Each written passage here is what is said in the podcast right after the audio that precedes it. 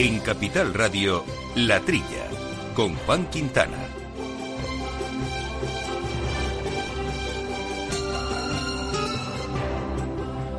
Muy buenos días, gente del campo, y buenos días, amigos eh, del campo y de sus gentes. Bienvenidos eh, una semanita más aquí a las ondas, a las ondas de Capital Radio, a este programa de agricultura, de ganadería, de alimentación, estos eh, temas que tanto nos gustan y que compartimos con todos ustedes cada siete eh, días. Un programa que hacemos, como siempre, con Néstor Betancor armando los controles técnicos, con Marta Vilara dándonos apoyo en los informativos y compañeros de mesa habituales al completo, Viviana Fernández de Mesa. Buenos días, Viviana. Hola, buenos días. Jesús Moreno, ¿qué tal Jesús? ¿Cómo estamos? Hola, buenos días, muy bien, gracias. Y Jaime Costa, buenos días Jaime. Buenos días, Juan.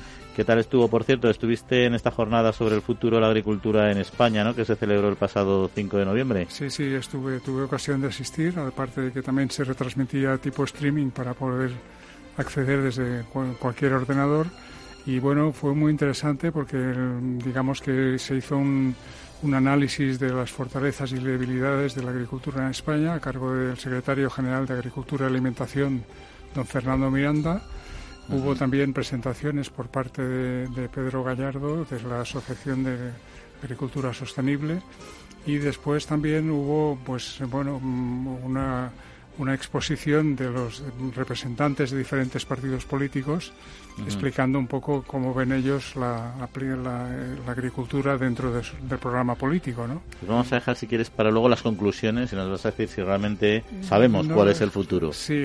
O, o no, o no hemos No, llegado a eh, aclarar desde nada. el punto de vista de las conclusiones, mm, la- es un poco más difícil sacar un, un común denominador porque como son presentaciones de tipo político, pues bueno, cada uno, digamos, propone lo que... Pero los, los políticos se ocupan de la agricultura.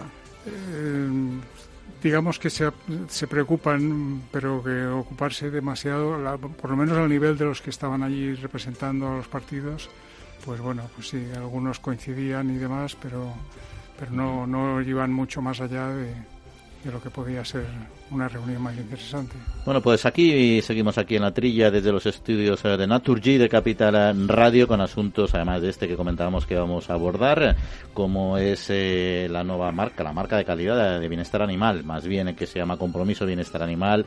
Vamos a hablar de, de este asunto, de lo que implica con don Javier López, director de la Interprofesional del Vacuno de Carne, de Provacuno, pero no solo eso, Teresa Pérez, que es gerente de la Interprofesional del aceite de oliva español, también nos va a contar qué se persigue y qué planteamiento tiene esta nueva campaña de aceite de oliva de España que la ha lanzado para rejuvenecer y dinamizar el consumo. Por cierto, muy a tiempo ahora mismo con los problemas de salida de exportaciones a Estados Unidos de cualquier aceite eh, de oliva español. Así que veremos además cómo encaja en esta nueva situación de mercado. Y nos vamos a la, a la tecnología, a la innovación. ¿A quién no sabe, a quién no la trae le resulta interesante lo que es la transhumancia, este movimiento de ovejas?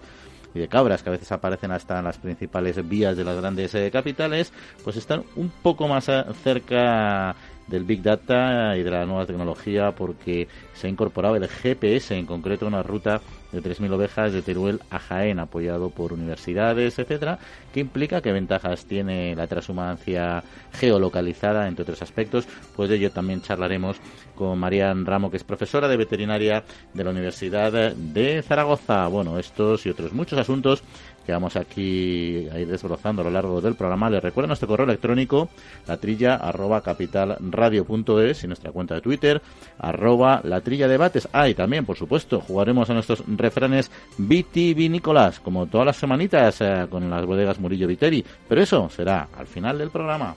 No permitas que el mal tiempo arruine tu mejor cosecha, ni te arriesgues a que tu ganado corra peligro. No esperes a final del periodo para contratar un buen seguro agrario que te proteja. A ti, a tu familia, a tu negocio. El Ministerio de Agricultura, Pesca y Alimentación a través de ENESA subvenciona hasta el 65% del coste de tu seguro. Ahora es el momento. Mañana puede ser demasiado tarde. Plan de Seguros Agrarios. Asegura tu futuro. Gobierno de España.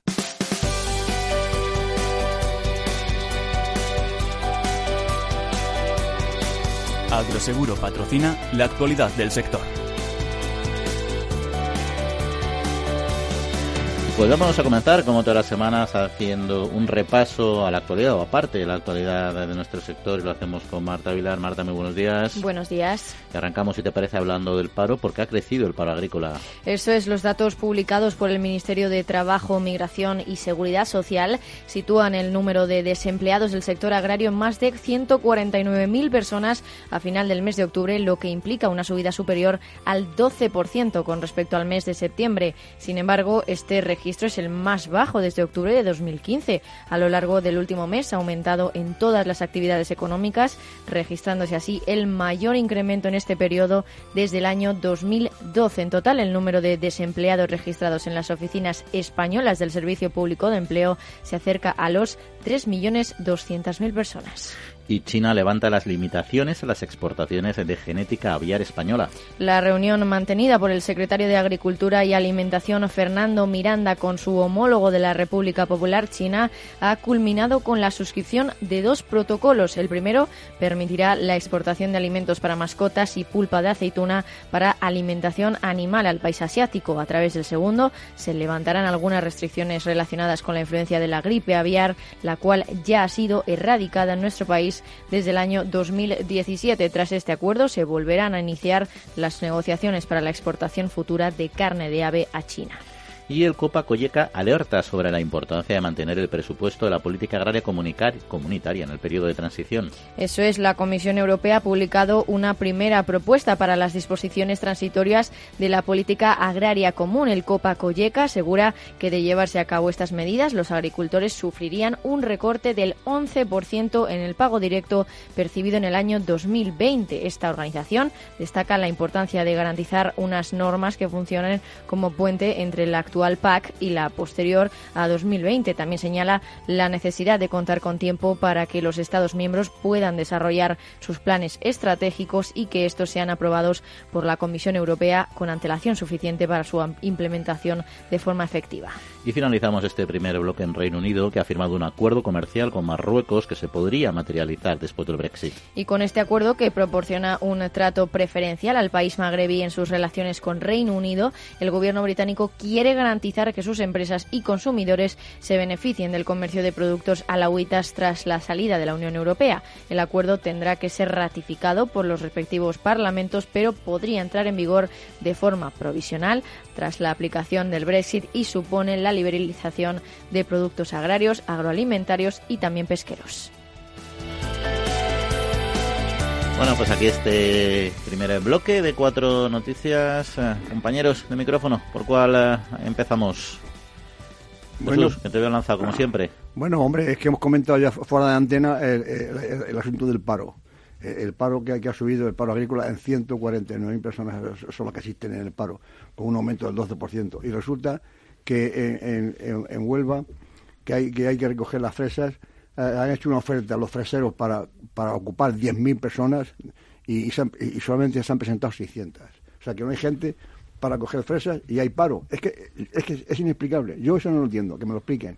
Hay algunos que dicen, algún sindicato dice que no pagan suficiente, pues, pues que, que, que, suban el precio de los jornales, porque no va a ser tan tontos los, los freseros de dejar que, se pierdan la cosecha por, por, no pagar lo que esté estipulado, vamos, que, no me lo creo. O sea, que, pagan en el fondo por debajo de las eh, compensaciones de la seguridad social que reciben, ¿no? porque si no, evidentemente trabajarían, ¿no? Bueno, bueno, eso sumado de, lo que reciben, más otras cosas que reciben, más una chapuza que hagan. Más otras más que también reciben, Eso, es. Y con lo cual no, no, no, les tiene cuenta. Ya, ya, ya.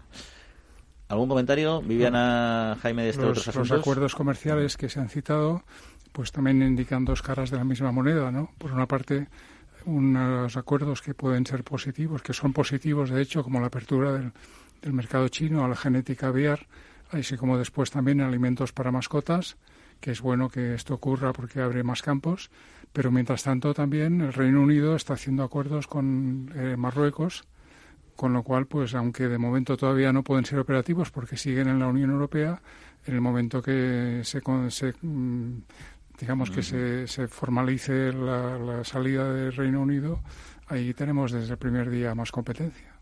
Realmente es que lo del Reino Unido está siendo un problema para todo, ¿eh? porque enlazamos con todo. Por un lado es el tema de las exportaciones eh, a Reino Unido de los productos españoles, que es un problema porque realmente es, uno de los principales destinos también. Y luego, por otro lado, el presupuesto, la otra noticia que hemos comentado, el presupuesto de la Unión Europea, si hemos atrasado hasta el mes de, enero, el, que salgan o no salgan, eh, ¿cómo se va a hacer un presupuesto sin saber si somos 27 o 28 países? Realmente son... Mm, temas complejos, sí. Y luego el tema de, Marruecos, a ver, yo creo que Reino Unido, lógicamente, está sentando bien las bases de su abastecimiento hortofrutícola, porque al final si va a tener problemas eh, arancelarios o barreras comerciales con, con, la Unión Europea, donde está el gran proveedor, en el fondo, que somos básicamente España, pero también Italia, etcétera, Marruecos es una alternativa perfectamente viable. Donde, por cierto, hay muchas empresas españolas que desde Marruecos van a exportar a Reino Unido, ¿no? Bueno, es que están allí establecidas. Es que hace, hace unos años muchos productores de la costa del Mediterráneo, algunos conocidos por mí, han cambiado las han cambiado las fincas por, por, para solares y luego las fincas las han puesto en, Marruecos, donde hubo una época que, el rey de Marruecos dio las tierras por lo menos, yo creo que es gratis, o a pagar en, 100 años. Y hay muchos tomateros y muchos productores de frutas y hortalizas españoles establecidos en Marruecos. Con lo cual veo ahora que con el Brexit puede ser las la frutas. Vayan a Marruecos y de Marruecos ya sin aranceles vayan para allá. A ver, yo creo que se va si eso sucede, eh, algo de deslocalización de la producción española sí que se va a producir más de la que todavía hay. Porque evidentemente habrá empresas que no quieran perder ese mercado, que hagan sus números y digan, pues mira, me sale la cuenta, eh, pues, efectivamente, como tú dices, ir a Marruecos, eh, hacer la transición ahí o producir ahí directamente, que tienen clima sobrado y tecnología también, y desde ahí exportar, ¿no? Yo me parece una alternativa viable, ¿no? pero bueno, lo que está claro es que para los productores de aquí, pues va a ser un, va a ser un problema. Todos los mercados que pueda abrir. Eh, esto que has comentado, que ha comentado este Jaime sobre lo de China, bueno, eh, ahora se, se, abren las negociaciones para poder exportar eh, aves con el esto de, la, de la gripe aviar, pero que mañana no puede exportar a China. Esta, esta información está, no, no sé si la pulpa está ahí de, de, aceituna y pienso para, para, para animales de, compañía podrán salir mañana ya. Pero lo que es las aves, está claro que ahora, eh, ahora se inician las negociaciones para la exportación de carne de ave. Con China negociar es, espérate un ratito, ¿eh? Porque me quedas a negociar y tarda bastante tiempo. Sí, sí, sí, pero sí está clarísimo, totalmente de acuerdo. la negociación con China es muy compleja y además está sujeta siempre luego a batallas comerciales eh, a, tres bandas, como estamos ahora viendo con Estados Unidos, Europa, la Unión Europea y China, ¿no? Todo sujeta a muchas variables. Pero bueno, en cualquier caso está claro que el mercado chino es una alternativa para todo tipo de productos y tecnologías y ahí se está avanzando. Bueno, pues eh, hasta aquí, si os parece este primer bloque, porque tenemos otros asuntos que tratar y no queremos hacer esperar a nuestro primer invitado. Agroseguro ha patrocinado la actualidad del sector. En CaixaBank reforzamos día a día nuestro firme compromiso con el sector agrario. Y lo hacemos a través de nuestras cerca de mil oficinas Agrobank y 3.000 expertos agrarios que ofrecen asesoramiento especializado a todos y cada uno de nuestros clientes. Agrobank. Compartimos horizontes.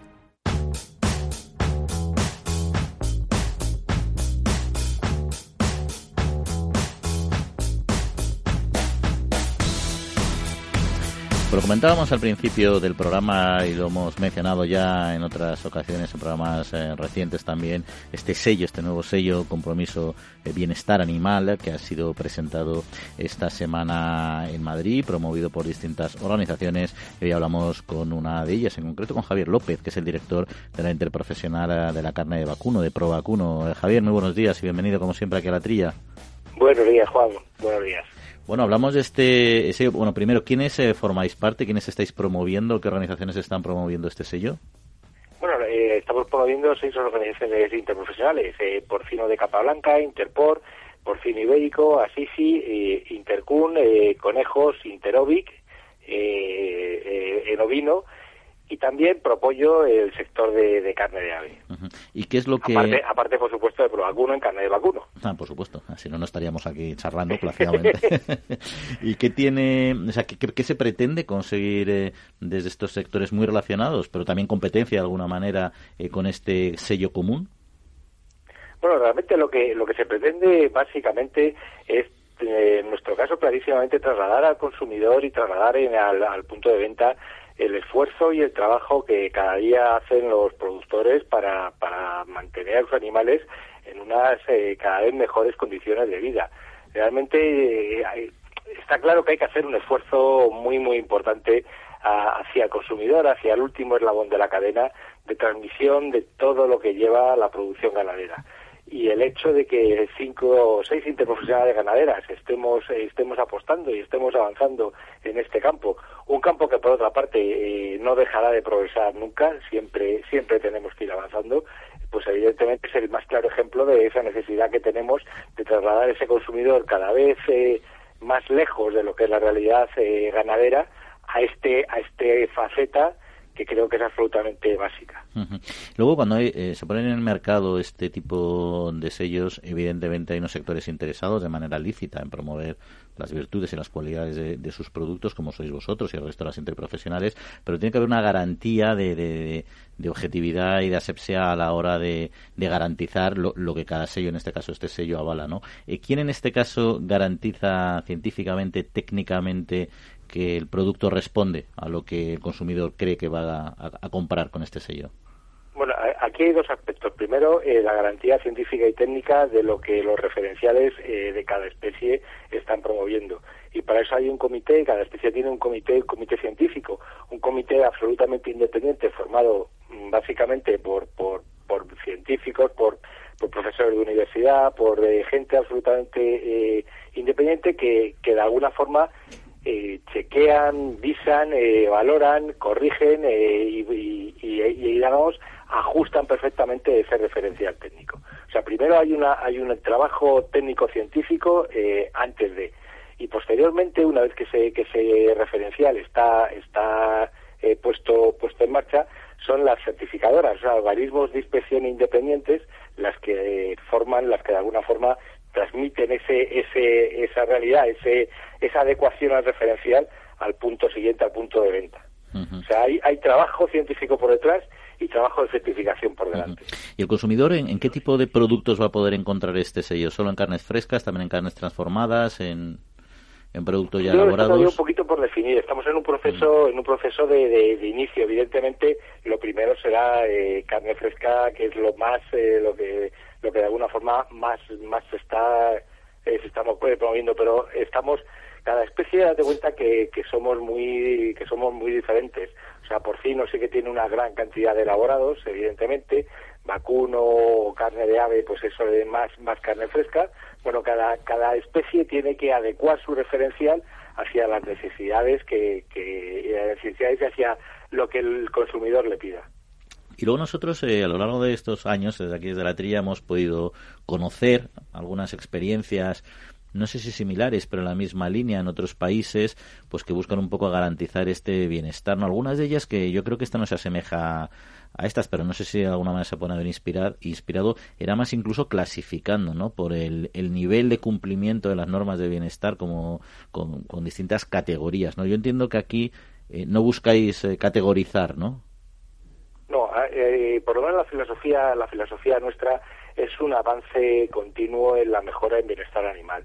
Realmente, eh, lo decía al principio, yo creo que, el trabajo del día a día, el trabajo de ajuste del sector ganadero eh, es, es un trabajo es un trabajo constante. Eh, en bienestar animal, igual que en otras facetas de, de la producción animal, nunca nunca pararemos siempre tenemos que avanzar, siempre hay que ajustar, siempre hay que mejorar, hay cositas, hay detalles, pero no solamente detalles de, manejo, que también detalles de, analizar el comportamiento de los animales, eh, analizar las cuestiones sanitarias, eh, analizar las instalaciones, analizar algo que para mí es muy, muy importante, que es la relación del ganadero con el animal.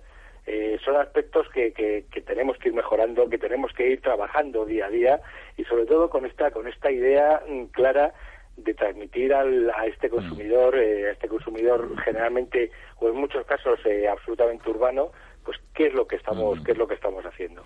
Yo la verdad es que estamos, yo por lo menos estamos muy orgullosos que de, este trabajo que, que, estamos haciendo.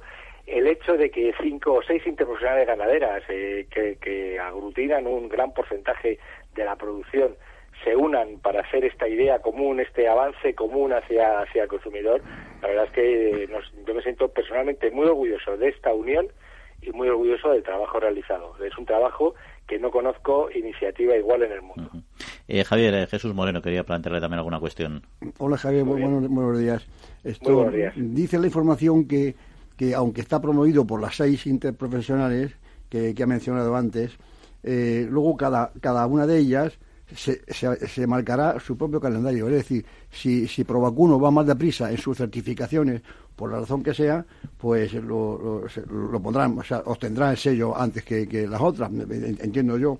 Y luego yo entiendo, he visto el, sello, el marchamo, que, que, viene en la publicidad, y viene un ejemplar de cada, de, de, cada raza. O sea, viene un, un, vacuno, viene una oveja o un cordero eh, en el dibujo de manera que digo yo, si Provacuno consigue eh, eh, antes que las otras eh, marchamos, pues la carne que lleve ese sello eh, está diciendo a todo el mundo que, todos esos animales tienen han cumplido con, con, el, con, el programa de, bienestar animal. ¿Me entiende por, dónde voy? sí, sí, sí, sí. Claro, date cuenta que, que no todos llevamos el mismo ritmo. En este caso, quien va más avanzado de, toda, de todos los que estamos presentes es el porcino de capa blanca, es Interpor que tiene ya eh, sus referenciales perfectamente eh, desarrollados, incluso tiene sus referenciales de uso de marca y sus certificados y certificadoras ya está empezando en el proceso de aprobar certificadoras, o sea, ya eh, Interpol será el primero que tenga el producto, el producto en, o que pueda tener el producto ya en los lineales con, con su con el sello adaptado a lo que es a lo que es Interpol. Es, que, es, es más fácil, ¿verdad? Digo que es más fácil, ¿no? Porque claro, controlar los cerdos de, capa blanca y los mataderos y tal es más fácil digo yo que, controlar el vacuno que, está suelto por el campo y demás, ¿no? Por eso, por, eso ha bueno, más fácil o más difícil, no, es simplemente que, han empezado a trabajar de antes y antes han tenido el referencial y antes han empezado el proceso de, certificación. O sea, no, no, esto no, es fácil, no es, no es, más fácil o más difícil. O sea, lo que, lo que hay que tener, eh, como toda certificación, es un, es un elemento que sea transparente, claro, sobre todo objetivo, objetivo porque en eso se basa la certificación, o sea, la certificación se basa, es, eh, por lo menos la certificación eh, para dar el siguiente paso, porque nosotros queremos que esté que nuestra certificación, o sea, que nuestra certificación, que este proceso esté de alguna forma acreditado por ENAC. Entonces, eh, todo el proceso de certificación pues tiene que ser con parámetros objetivos, repetibles, medibles, y esto es una es simplemente realizar, simplemente, digo simplemente, no es tan simple como, como lo digo, pero es eh, realizar o elaborar este referencial, eh, desarrollarlo, ponerlo en marcha, testarlo y, evidentemente hacer un referencial que sea certificable para que el consumidor sepa realmente qué es lo que está certificando cuando vea ese sello, ese sello en el punto de venta. Pues eh, Javier, pues os, deseamos mucha suerte. Por cierto, los oyentes que estén escuchándonos, seguro que muchos de ellos ya pensarán, oye, pues mira, vamos a buscar este sello, que así además tenemos cumplimos con nuestra vocación también de defender el bienestar animal, ¿no? Eh, ¿Nos recuerdas cuándo van a poder eh, encontrarlo ya en productos? Yo creo que creo que siendo siendo realista, muy probablemente, te, te digo, probablemente, en nuestro caso, a partir de, yo creo que el año que viene, primer semestre del año que viene siendo, siendo realistas. Posiblemente, eh, posiblemente en otras especies, en porcino de capa blanca, pueda adelantarse un poquito. Pero en nuestro caso, muy probablemente, eh, primer semestre del año próximo. Pues ahí está. Trabajaremos desde distintos frentes para que sea un reconocimiento y un sello bien conocido. Javier López, eh, director de Provacuno, muchas gracias por acompañarnos, como siempre, y un saludo. Muchísimas gracias, Juan. Un saludo muy fuerte. Amaneces antes que el sol y peleas contra sequías, granizo y cada día empiezas de nuevo. Eres de una naturaleza especial. Por eso en Agroseguro hay una bonificación especial para ti. Contrata ahora tu seguro de herbacios y consigue una bonificación del 5%. Consulta condiciones con tu mediador o en agroseguro.es. Agroseguro, más que un seguro.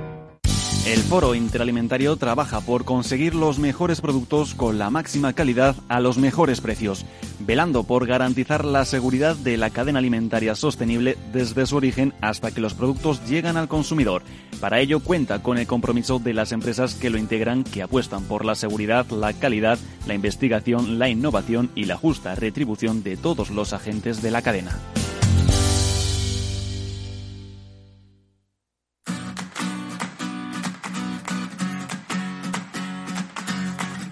La Trilla, con Juan Quintana, Capital Radio. Por cierto, antes de entrar en el siguiente bloque de noticias, aquí lo que me gusta de esta iniciativa que hemos mencionado anteriormente, de este sello, es precisamente que no que no establece clasificaciones entre los buenos, los medios y los malos, como por ejemplo hacía en Dinamarca, ¿os acordáis? Que salían corazoncitos Ah, sí, en sí, función del verdad. nivel de cumplimiento, sí, que no, eso no, es un peligro O porque... se cumple o se cumple, oye. Ahí está, ya está, esa es, la, esa es la clave. Pero bueno, nosotros cumplimos con nuestro programa, como siempre, que es eh, darles un segundo bloque de información para que se mantengan bien actualizados. Lo hacemos como siempre con Marta Vilar. Y empezamos, Marta, si te parece, con la producción de vino a nivel mundial que vuelve a niveles eh, medios. eh. Eso es, según las estimaciones de la Organización Internacional del Vino, la producción mundial del vino se reducirá un 10% en 2019 con respecto a las cantidades obtenidas en la campaña anterior, manteniéndose así, por tanto, en las producciones obtenidas entre 2007 y 2016 y también volviendo así a sus niveles medios. Las condiciones climáticas adversas en la Unión Europea pues han tenido un impacto importante en los rendimientos, afectando a Italia, Francia y España, los cuales representan el 80% de la producción europea. La Autoridad Europea de Seguridad Alimentaria considera bajo el riesgo de propagación de la peste porcina africana. A petición de la Comisión Europea, la Autoridad de Seguridad Alimentaria evaluó las- la posibilidad de propagación de la peste porcina africana en Europa, concluyendo que la posibilidad de propagación hacia el oeste de la Unión Europea es inferior al 15%. Sin embargo, alertó de un riesgo alto en países como Grecia, Croacia, Serbia o Eslovaquia, que actualmente se encuentran libres de esta enfermedad. La Autoridad Europea de Seguridad Alimentaria insiste en la importancia de la vigilancia, la comunicación y la colaboración entre países para controlar su expansión. Y hasta Córdoba que nos vamos, porque ahí se ha iniciado ya la campaña de cítricos. Sí, la Asociación de Jóvenes Agricultores de Córdoba ha anunciado el comienzo de la campaña citrícola con incertidumbre en los precios, la perspectiva de un descenso de la producción del 15% en la provincia y también una bajada del 20% de la producción a nivel nacional. Asaja Córdoba volverá a colaborar con la Cámara de Comercio a través de la mesa de seguimiento de precios de la lonja de cítricos, donde se reúnen semanalmente agentes del sector de la rama de producción y el comercio con el objetivo de dotar a los mercados de una mayor transparencia. Y precisamente de colaboración hablamos en nuestra última referencia informativa porque García Carrión y Next alcanzan un acuerdo de colaboración. Y con este acuerdo, los clientes que utilicen la tarjeta de Next para comprar alguna de las marcas de García Carrión recibirán puntos que podrán canjear posteriormente en compras realizadas en las empresas que forman parte del programa. El director de transformación digital en García Carrión, Juan Pedro Agustín, ha asegurado que esta alianza supone un paso en el camino de la diversificación de las compras online. Bueno, siguiente eh, asunto, Viviana Jesús Jaime, ¿quién se lanza al ruedo? Es de vinos, entonces está claro. Dejamos eh, la Bueno, prevalencia, si, ¿no? si queréis empezar por el vino. Pues están contentos los, los productores, ¿sabes por qué? Porque a ver si sube el precio. Hay un stock todavía en España de 37 millones de, o sea, de, de hectolitros más. Y de la cosecha que fue récord. El año pasado fue récord, con 292 millones de hectolitros a nivel mundial. Estas cifras nos las ha dado nuestro paisano Pau Roca, que como sabes es el presidente de, de la Juve ahora. Y es- estiman que, que este año va a haber 42 millones menos de, de, de- de hectolitros. En España también, menos, por la, la climatología y demás. Pero el sector está contento, porque piensan que va a subir el precio, con, con- con menos, menos cosecha. Que- ¿Y tú lo piensas también, Jesús? Sí. Siempre que importante la, la- cantidad la cantidad es la que pa- pasa algo parecido con el aceite este año estiman que va a haber menos aceite que, que el pasado Y- Sí, pero sigue, dicen- pero sigue en ba- y- el aceite sigue bajo, sí. siguen bajos. Es, que a veces se producen paradojas. Bueno, paradojas. También hay mercados de futuro, también hay stocks y almacenaje. Es decir, que al final ahí va hay muchas variables. No, no, no. A veces no es tan intuitivo ni tan directo como estudiamos en la carrera, ¿no? De la curva de Eh, eh, oferta-demanda. eh, en principio, en principio a, mayor oferta, pues baja el precio, ¿no? mm, mm, Eh, siempre, ha sido así. Teoría básica. Sí. que no siempre se cumple, como casi todo lo básico. ¿Algo más eh, sobre estas noticias, eh, Jaime Viviana? Bueno, el riesgo de propagación de la peste porcina africana, que la Autoridad Europea de Seguridad Alimentaria estima que hacia, hacia el oeste es más difícil que hacia el este. Supongo que se referirá mm, relacionado con el tamaño de las explotaciones o experiencia en mm, problemas similares, porque si no, pues es algo Bueno, el 15% es, muy- es poco, vamos, relativamente poco, pero oye, eh, eh, en Grecia, Croacia, Serbia o Eslovaquia el riesgo es de 66 a 100%. ¿eh? Y la EFSA, la Autoridad Europea de Seguridad Alimentaria, advierte aquí en unos puntos que, hay, que son interesantes de, leer, ¿no? Porque aquí en España, como, sabéis, son más estrictos en Francia con el jabalí que aquí. Aquí hay más, mano ancha, aquí se, los ecologistas están en contra de, que se mate el jabalí y, ya no digamos el lobo. Y dice la EFSA que hay que, hay que, hay que hacer una vigilancia rigurosa en jabalíes y cerdos domésticos, que hay que limitar el acceso de jabalíes a, a los alimentos y reducirlos en la caza, con la caza. Abierta la EFSA, ¿eh? sensibilizar a, viajeros, cazadores, granjeros, etcétera, y el movimiento de personas que también pueden transmitir. ¿eh? Quiero decir que, la, peste africana no hay, pero, pero a mí se me hace poca vigilancia. Cuanto más vigilancia, mejor todavía. Y no digamos ya de casos incontrolados de acceso a una parcela sin que el dueño esté avisado. ¿no? Bueno, hay que recordar que la peste africana entró, creo que fue en Polonia, no recuerdo, pero a través de camioneros que llevaban el bocata. o sea, no, no, no, no, eran, ni siquiera estaban manejando. Eso, pero eso, eso es lo, que advierte la, la, EFSA. Bueno, los ganaderos creo que han solicitado en Galicia que se incluya en todo el sistema de seguros agrarios el tema de la peste. Tampoco deben fiarse mucho de lo que se está diciendo, porque miedo tienen que tener por lo que. No o sea, sobre el papel no es mala idea. Otra cosa es que lo aguante nuestro sistema de seguros, ¿no? Pero al final, siendo una amenaza, eh, lo que pasa es que como llegue a, a, arraigar es una amenaza radical, porque recordar cómo sufrimos la peste porcina aquí hace décadas fue una pérdida brutal, ¿no? Pero bueno, oye, nos vamos a Córdoba. Estés ahí un montón de raíces, Viviana, algo tendrás que decir de los cítricos cordobeses, ¿no? hay gente que pues todavía piensa que los cítricos solo están en Valencia. Sí, sí, no, no, sí que, sí que realmente como si, vamos, es un problema también el del el, sector de la citricultura en, en Córdoba insisten también desde Asaja en el tema de que alguna vez habla Jesús de no querer coger las naranjas que, se, que estén verdes, pero el agricultor yo creo que está un poco con las manos atadas en ese sentido, porque realmente si te piden o te dan un precio y estamos hablando de incertidumbre en los precios, más vale cogerlo ya cuando estén y coger el dinero que seguir con el riesgo de la naranja en el árbol. Yo, yo, yo, yo no soy amigo de, de, como he oído en otras eh, emisoras de la competencia, de, enfrentar eh, o sea, de, la, con la asistencia de los intermediarios. ¿no? Que, ¿Cuánto vale el kilo de naranjas en el productor? 0,20. ¿Cuánto vale en estos? 3 o 4 euros. Una barbaridad de, diferencia. ¿no? Y eso no me gusta a mí que, que sean. Que, que, hay que hay que eh, enseñarle al consumidor que esos, que esos gastos existen. Lo, lo que hay que hacer es lo que hay que hacer es pagar lo que clama el productor, que se le paguen los costos de producción esto que dices tú de, Córdoba, Viviana, que hay 12.000 hectáreas de cítrico, cuando hace 15 años o 20 no, había ni una hectárea en Córdoba de cítrico. No, ¿eh? muchos últimos años, sí. Claro. Entonces, la nabelina está entre 0,18 y 0,20. A mí se me hace poco. No sé, no, no, no, sé cuánto vale producirlas, pero, pero quiero decirte. Y, y, la, y, la, la, la, salustiana, la salustiana está a 0,17 y 0,20 euros el kilo. Por eso se quejan en la Saja de Córdoba que, que además de, menor cosecha, e, el precio, una, cosa inexplicable, sigue bajo. que, eso es lo que hay que explicar. Oye, pues eh, cambiando de tema, comentábamos también eh, en el inicio, recordábamos que se había presentado eh, eh, esta semana eh, una, interesante campaña de aceite de oliva de España que la ha lanzado precisamente para un poco en la base de rejuvenecer y dinamizar eh, el consumo. La semana pasada, acordaos que hablábamos con Rafael Picó de toda la crisis del aceite de oliva, las exportaciones, de, del parón que va a haber para las exportaciones de aceite de oliva español, sea o no sea envasado en España, todo lo que lleva a conllevar, ¿no? estas 200.000 eh, toneladas que se iban a, perder, ¿no? Entonces, en ese sentido, arranca de manera muy, muy oportuna esta campaña, y es de esta campaña a la que queremos hablar precisamente con nuestra siguiente invitada, que es Teresa Pérez, gerente de la interprofesional del aceite de oliva español. Teresa, muy buenos días. Muy buenos días.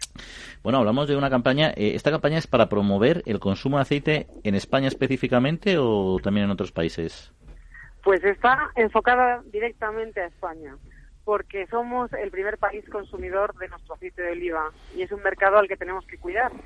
Y aunque parezca que va de suyo, porque es un producto que está en todas las casas y que todos lo consumimos prácticamente a diario, pues bueno, eh, se detectó ya hace tiempo que estaba habiendo una bajada de consumo, eh, que la imagen del aceite de oliva estaba un poco desactivada en la mente del consumidor, no se le daba el valor adecuado a este producto tan excepcional e insustituible de la dieta mediterránea y bueno, pues eh, tocaba dedicar recursos y esfuerzos a activar y dinamizar el conocimiento del producto y el consumo del producto a nivel nacional.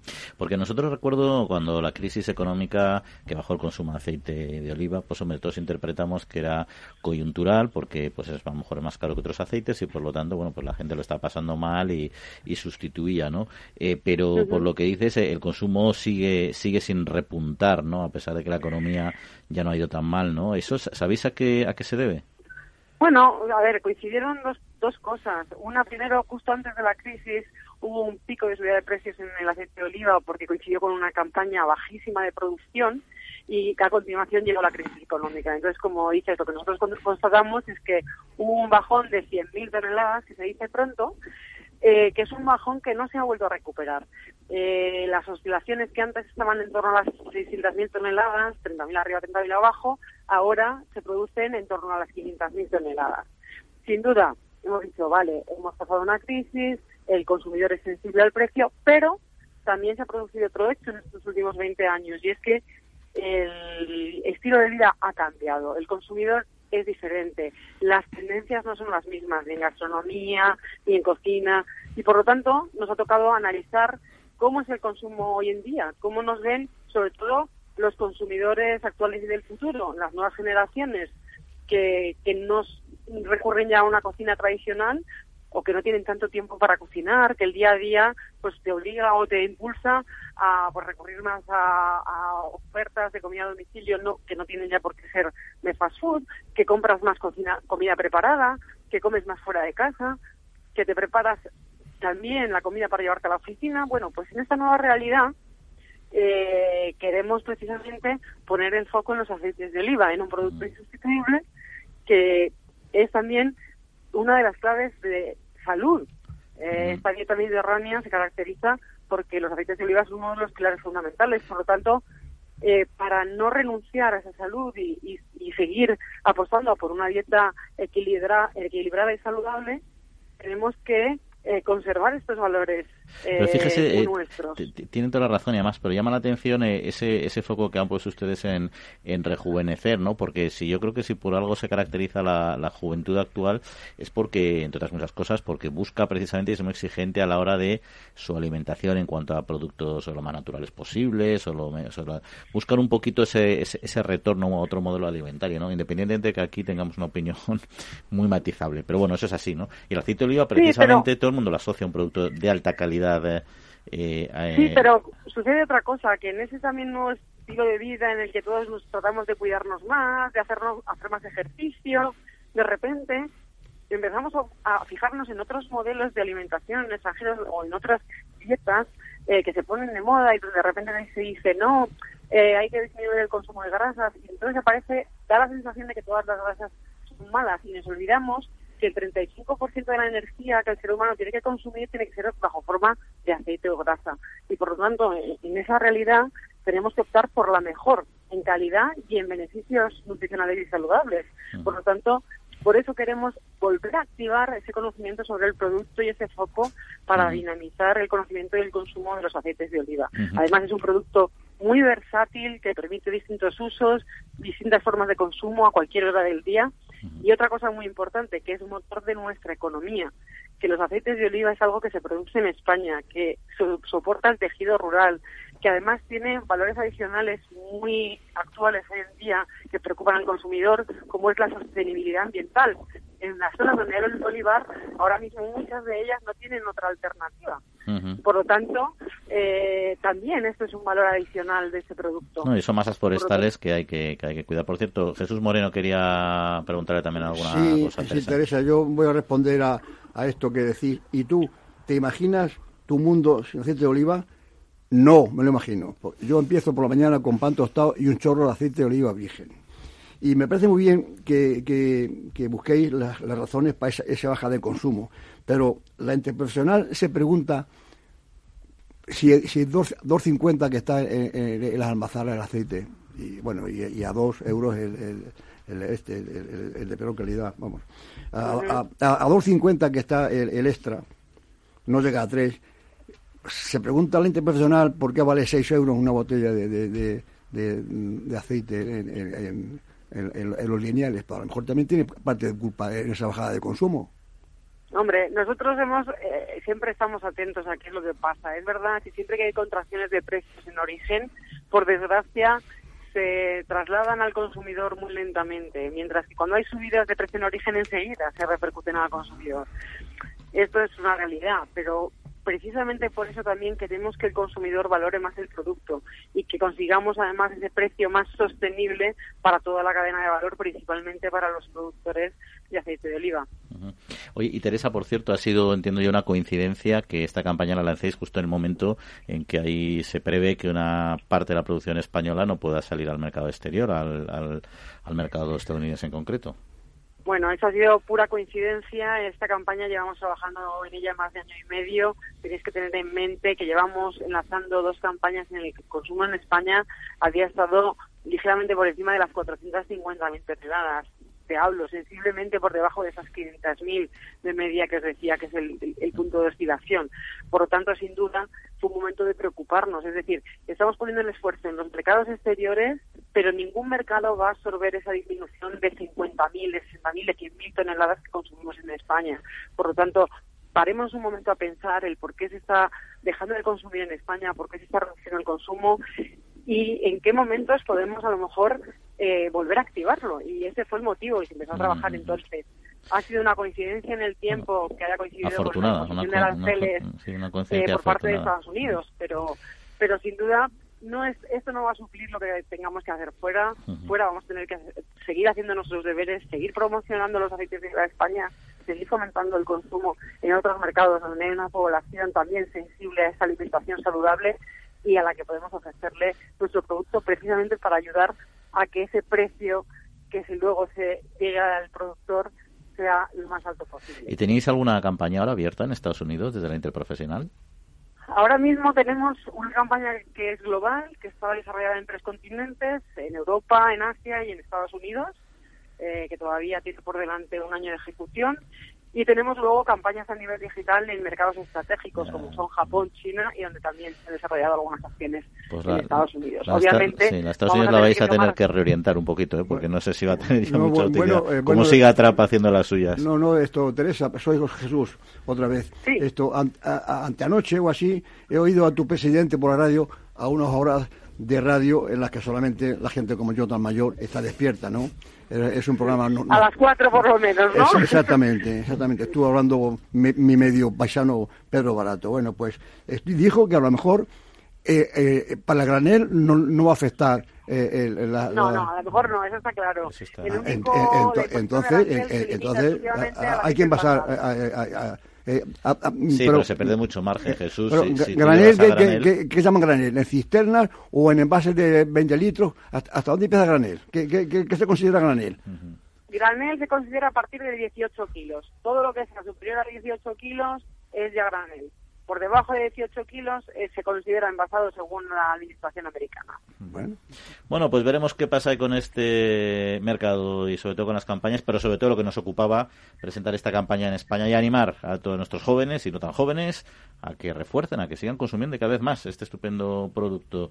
Eh, Teresa Pérez, gerente de la Interprofesional del Aceite de Oliva Español. Pues muchas gracias y mucha suerte con esta campaña. Un saludo. Pues muchas gracias a vosotros y sobre todo hagámonos esta pregunta si nos imaginemos nuestro mundo, si queremos un mundo sin aceite de oliva. Muchas gracias. Aquí Jesús ha, sido portavoz de todos con ese no rotundo. no, no, no, Un saludo, hasta otra.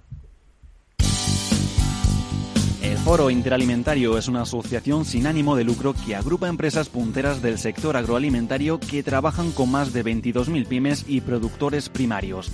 Las empresas del foro sustentan más de 90.000 puestos de trabajo y destinaron casi 200 millones de euros a actividades de investigación e innovación y al desarrollo de nuevos sistemas de producción alimentaria.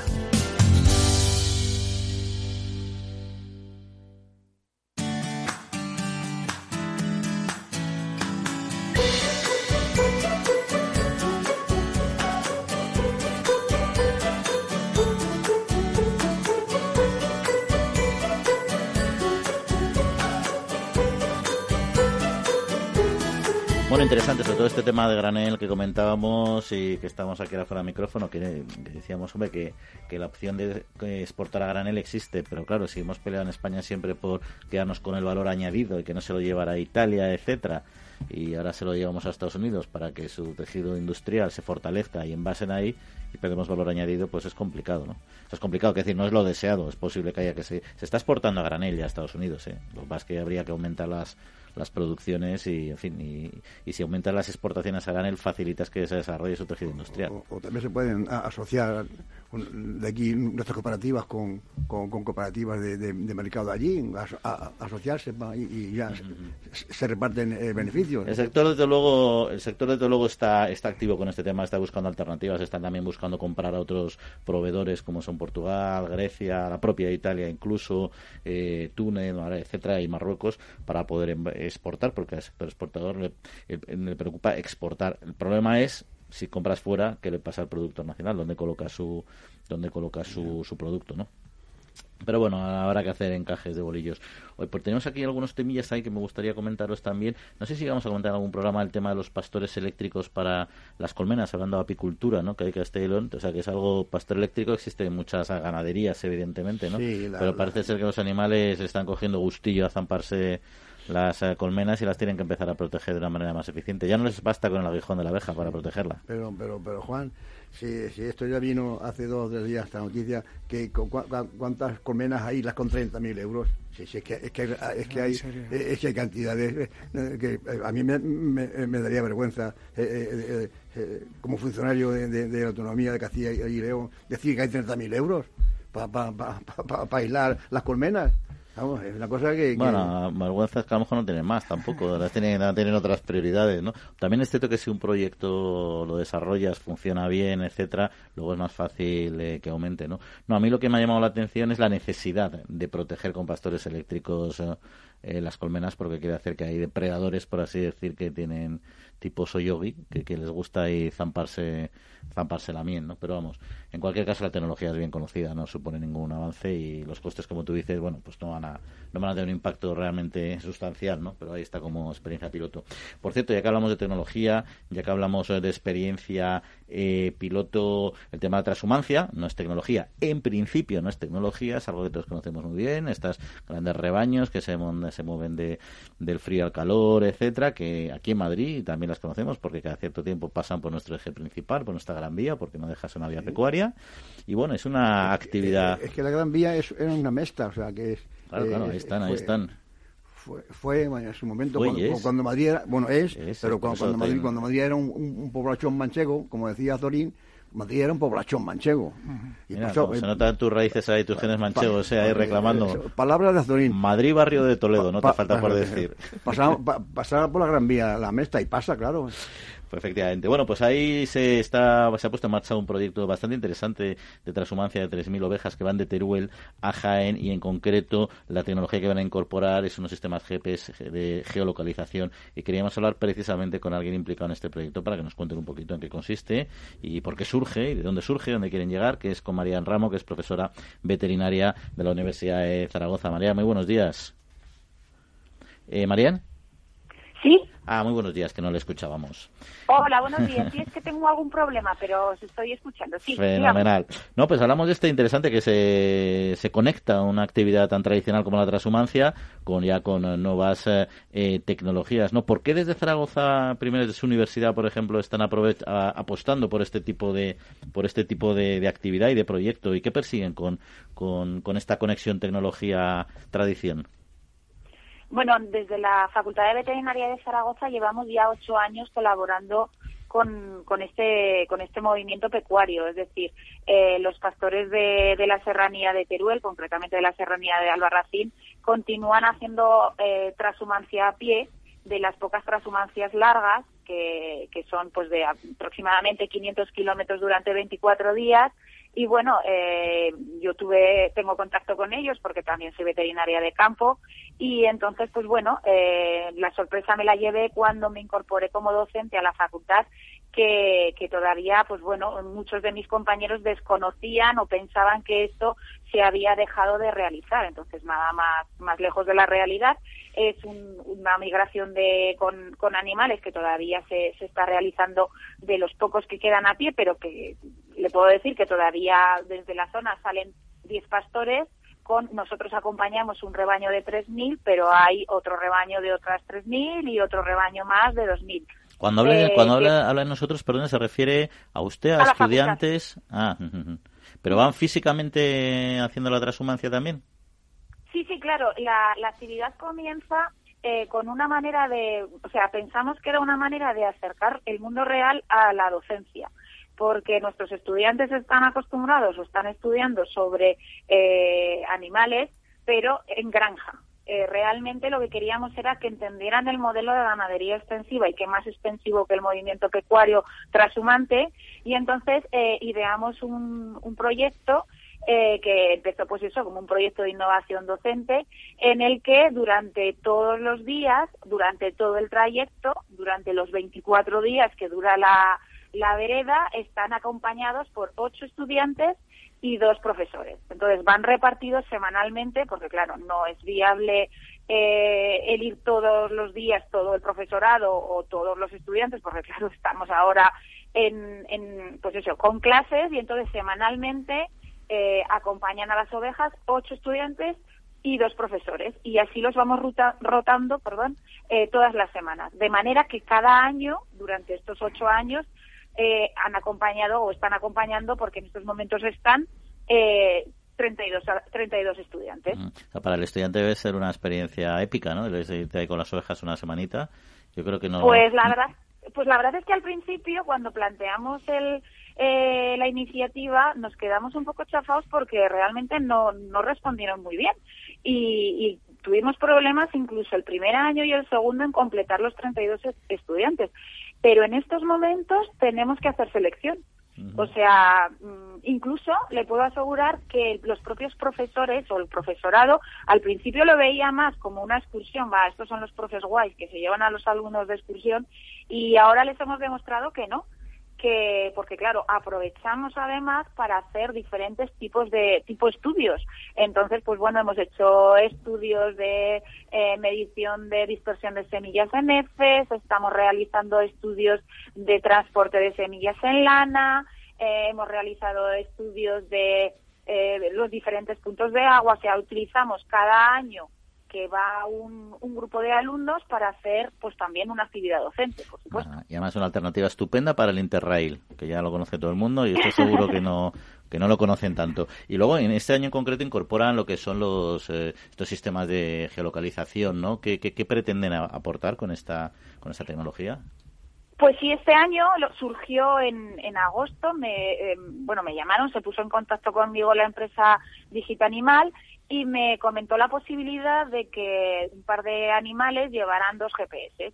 Entonces al principio dijimos, bueno, pues bien, mm, realmente no sabíamos muy bien cuál iba a ser el impacto, ¿no? O sea, o para qué, pues muy bien, simplemente pues para que los animales los llevaran y ya viéramos un poco eh, pues hacia dónde podíamos ir.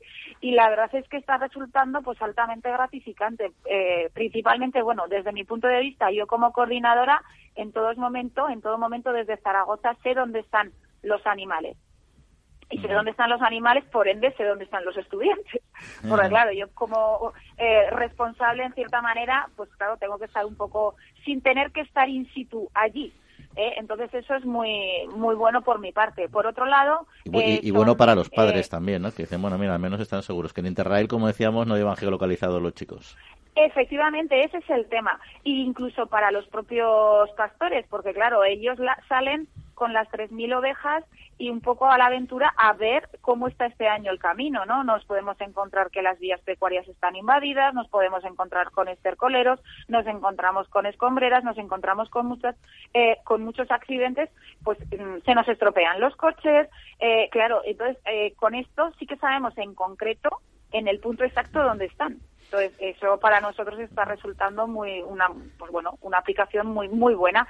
Y por otro lado, otra de las cosas que, bueno, aparte de que estos instrumentos están recogiendo pues por ejemplo temperaturas constantemente. Entonces, nosotros en todo momento pensamos hacer pues bueno, variación de temperaturas, a ver qué podemos luego utilizar para nuestros estudios.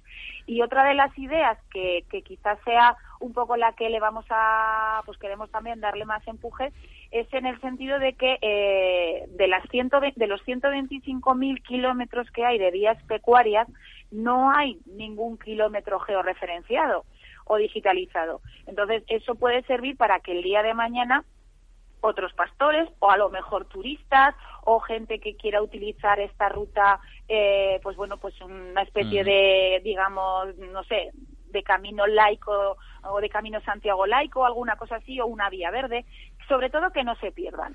Pues porque el miedo que nos da es que el día que, que por los 125.000 kilómetros de cañadas o de vías pecuarias no transite el ganado, indudablemente este patrimonio se perderá. Marian Ramo, pues animamos a todos los futuros estudiantes que conozcan esta escuela veterinaria de, de Zaragoza, donde además de estudiar va a poder tener muy interesantes actividades. ¿Decías algo, Jesús? Pues sí, que, lo, que los estudiantes y la veterinaria y la, doctora pueden conocer esas fincas porque pasan hasta, hasta biches, con grandes fincas de terratería. Pueden conocer hasta, hasta un novio o una novia los chicos. Pues ahí está. Marian Ramo, profesora veterinaria de la Universidad de Zaragoza. Pues muchas gracias eh, y enhorabuena y nada, que sigan ahí pateándose el campo y manteniendo las vías pecuarias eh, vivas. Un saludo. Un saludo, muchas gracias a vosotros. Agricultor, ganadero, frente a los riesgos climatológicos de inundaciones, tormentas, sequías, heladas, incendios o enfermedades en el ganado, nada mejor que un buen seguro que te proteja a tu familia, a tu negocio. El Ministerio de Agricultura, Pesca y Alimentación a través de ENESA subvenciona hasta el 65% del coste de tu seguro. Ahora es el momento. Mañana puede ser demasiado tarde. Plan de Seguros Agrarios. Asegura tu futuro. Gobierno de España.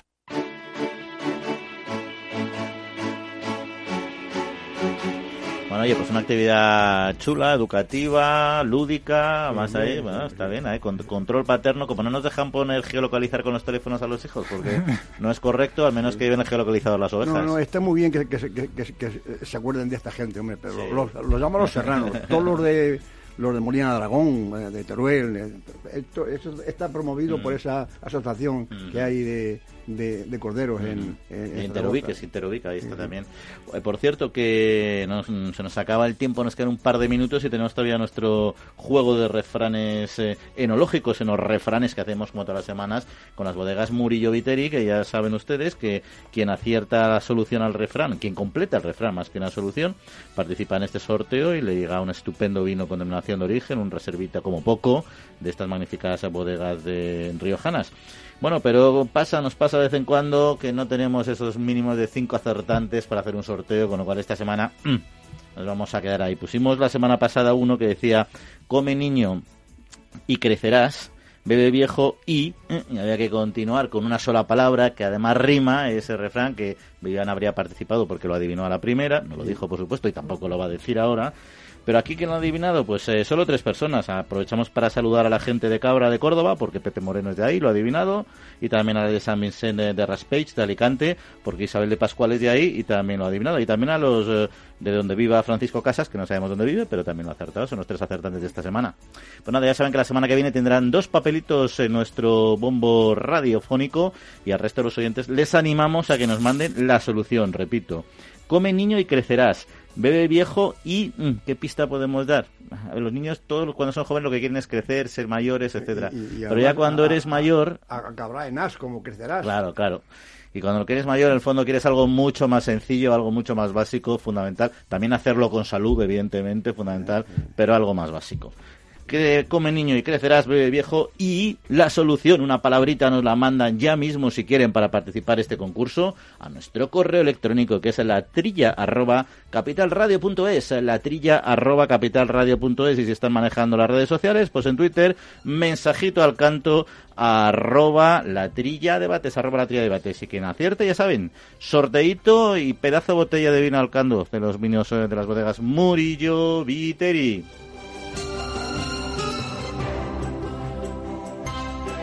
Bueno, no sé si estáis eh, vosotros eh, puestos en esta solución, ¿no? La- Jesús, eh, no lo digáis, Jaime, ya lo sabemos todos, ¿no? Bueno, pues no os vais a llevar la botella, pues nos tomaremos un vinito luego No, cuando yo- bajemos, ¿no? Yo lo, lo- lo practico y lo corroboro. Ahí está. Bueno, pues nada, se nos va acabando el tiempo. Un placer, eh, como siempre, estar eh, con vosotros, con Néstor Betancor, al mando de los controles técnicos, también con Marta Vilar, que nos ha ayudado en los informativos, como siempre, y nuestros compañeros, Viviana, Jesús, eh, Jaime, que paséis buena semana. Buena semana. Igualmente. Disfrutéis. A todos ustedes eh, disfruten porque en siete días volveremos aquí a hablar eh, de campo, temas de actualidad, eh, juegos, atentos a nuestros enos refranes y que disfruten eh, porque estaremos aquí nuevamente. Un saludito.